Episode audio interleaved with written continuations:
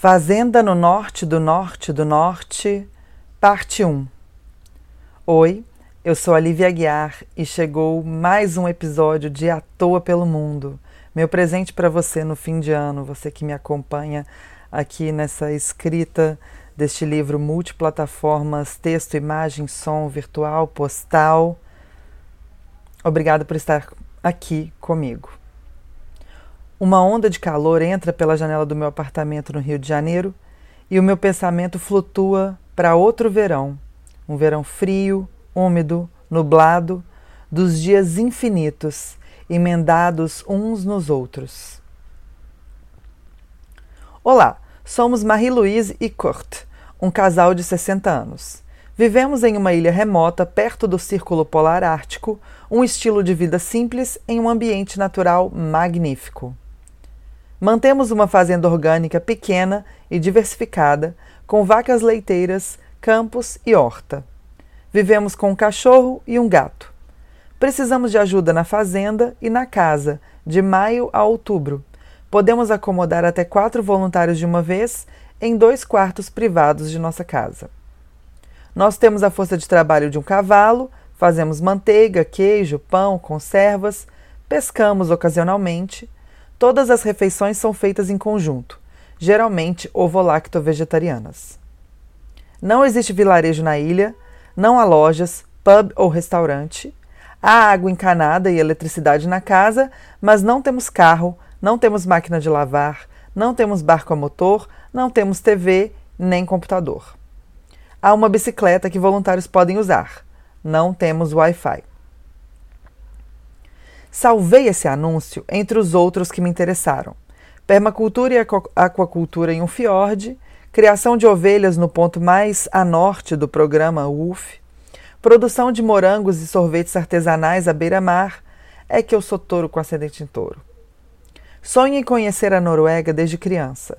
Primeiro me identifiquei com os deuses vikings, até aprendi o alfabeto rúnico, li todos os livros do Josten Garder, O Dia do Coringa é o Melhor, e cheguei a fazer aulas de norueguês com uma estudante de intercâmbio que foi parar em BH.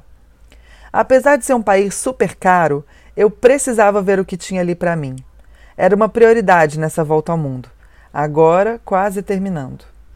Decidi ser voluntária pelo UF, site que conecta fazendas orgânicas a trabalhadores pelo mundo todo. Paguei os 20 euros de inscrição no Wolf Norway e tive acesso à base de dados com os telefones e e-mails dos donos das fazendas. Preferi ligar a mandar e-mail porque já era julho e eu estava em Oslo e queria começar a descansar da correria da viagem, quer dizer, trabalhar assim que possível. A fazenda de sorvetes já tinha selecionado os voluntários do verão inteiro. Eram duas da tarde, hora da siesta dos fazendeiros. Marie-Louise me atendeu com a voz grave e cantante. Hello! E continuou em inglês quando soube quem eu era. Estamos precisando de ajuda no pasto e nos campos de batatas esse verão. Quando você gostaria de começar? Talvez eu devesse ter feito mais perguntas, mas eu estava muito empolgado com a ideia de parar numa ilha acima do Círculo Polar Ártico. Fui com fé. Daqui a duas semanas. Eu estava pensando em ficar 15 dias, tudo bem? Olha, normalmente seria melhor se fosse mais tempo, querida. Mas teremos outras voluntárias em agosto, então tudo bem.